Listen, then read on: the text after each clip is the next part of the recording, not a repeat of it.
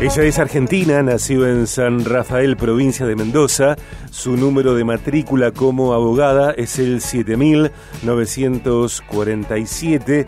Es especialista en el asesoramiento jurídico, en la tramitación de la ciudadanía italiana, también en el procedimiento administrativo y judicial en Argentina e Italia y asesora personas en términos de ciudadanías europeas. Laura, bienvenida. Hola Sergio, una alegría como siempre estar eh, con ustedes.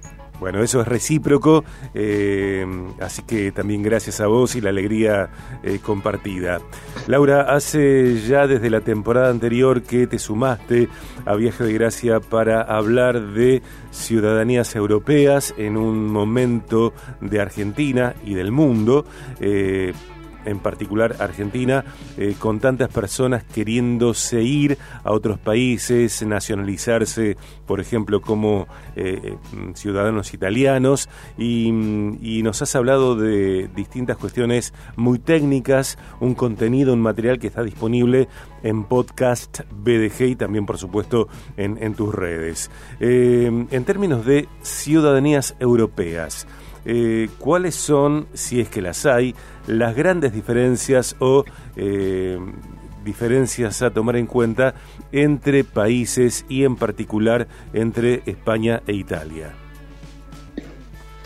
Sí, Sergio, este, este tema, como lo indicás, es muy importante y sobre todo muy actual, ya que por un lado tenemos, como hemos hablado en anteriores charlas, que eh, más del 70% de los ciudadanos argentinos tienen eh, antecesores italianos.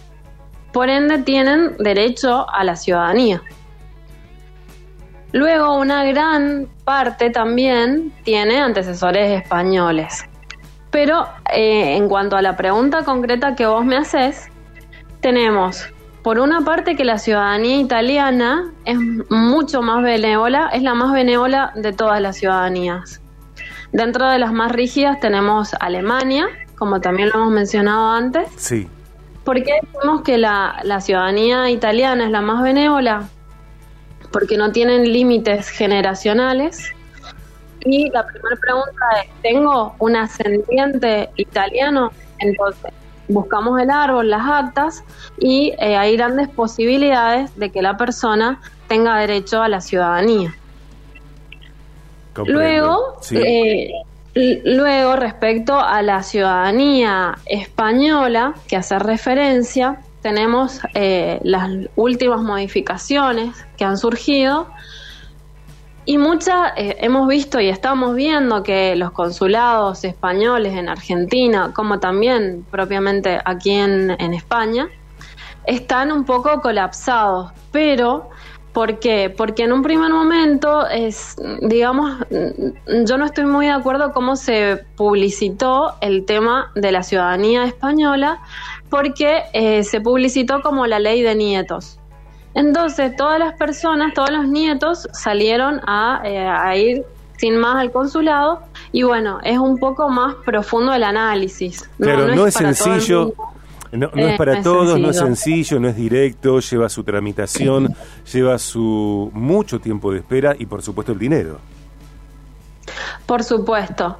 y, en cuanto a esto, la diferencia es que la ciudadanía italiana, muchas personas también tienen la posibilidad de gestionar la ciudadanía española y la italiana. Cuando pasa esto, generalmente el 90% se inclina por la italiana, vuelvo a reiterar, por, eh, la, porque es más fácil y em, los requisitos son diferentes. Entonces, como hemos hablado eh, en anteriores conversaciones, siempre hemos dicho que en líneas generales desde el ABO, que es el italiano que les da el derecho a la ciudadanía, necesitamos acta, nacimiento, casamiento, de función y así sucesivamente en línea recta hasta el requirente. Además de las actas, ah, perdón, sí, sí, te escucho. Iba a decir que tu cuenta de Instagram y tu canal de YouTube es Laura Reder Abogada. Reder se escribe con R-E HDER y podemos escribirle a la doctora Reder, a Laura, a través de marialaurareder.gmail.com. Hemos escuchado a Laura hablar, por ejemplo, acerca de juicios de ciudadanía, hasta dónde llega el procedimiento. Eh, una vez que termina el juicio, surge la sentencia, la que sí o sí tiene que ser inscripta en la comuna para confirmar la ciudadanía. Hay personas que creen tener todo terminado y no es así, Laura. Exacto, esto, este tema es para mí uno de los más importantes. Eh, es fundamental lo que acabas de, decir, porque em, la gente en general, si vos eh, le decís te, hago un juicio, todos entendemos que termina con la sentencia, porque es lo normal. Cualquier juicio en cualquier parte del mundo termina con una sentencia. Pero es tarea del profesional comunicarle que ahí no termina el, procedimiento y que esa sentencia debe ser inscripta en la comuna de Lavo para qué? Para adquirir publicidad. Entonces, esa inscripción, cuando nosotros llevamos la sentencia, donde el juez ordena y declara el ciudadano italiano al requirente, tiene que ser inscripta y ahí recién adquiere publicidad. Antes la, no, no, era un acto público, sino era una, como una sentencia, pero que no, no era pública. Ok. Una vez, y, una vez eh, que está inscripta, ¿qué es lo que recibimos? El acta de nacimiento italiana de la persona. O sea, se la reconoce italiana desde el momento del nacimiento y adquiere un acta de nacimiento italiana. Ok.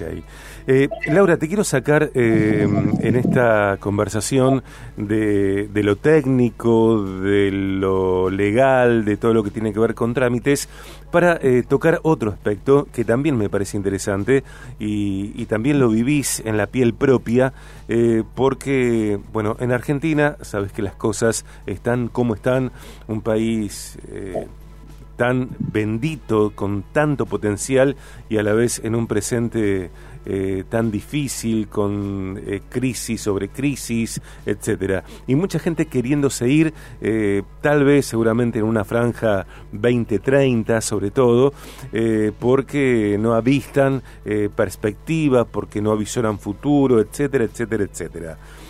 pensando que, por ejemplo, en Europa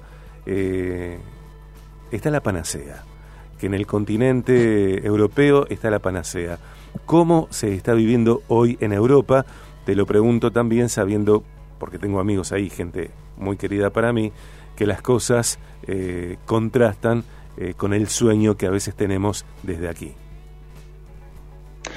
Bueno, esta es una pregunta bastante particular y hay muchas situaciones para analizar. Esto podríamos estar hablando varias horas, pero bueno, para hacer eh, eh, hay algunas, hay diferentes situaciones, eh, lo voy a tratar de, clasificar así.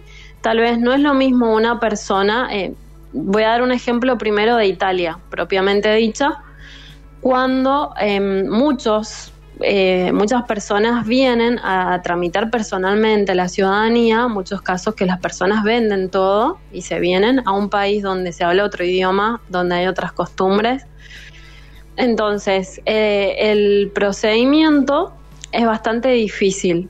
Y luego, si esa persona además tal vez no trae eh, tal vez eh, una profesión em, y, no habla principalmente el idioma, mm, cuando acá en Torino la ciudadanía está llevando un año y medio, es difícil. Entonces, eh, por eso también, como, eh, haciendo un paréntesis, el tema juicio es una ventaja grandísima porque las personas se quedan en Argentina, le hacemos el juicio y una vez que tienen la ciudadanía, viajan si quieren a España, que muchos hacen eso. Vienen a Italia, vienen a Italia, tramitan la ciudadanía, están un año y medio o dos, y luego lo que eligen eh, por el idioma es viajar a España la, gran mayoría de personas que conozco eh, están haciendo eso.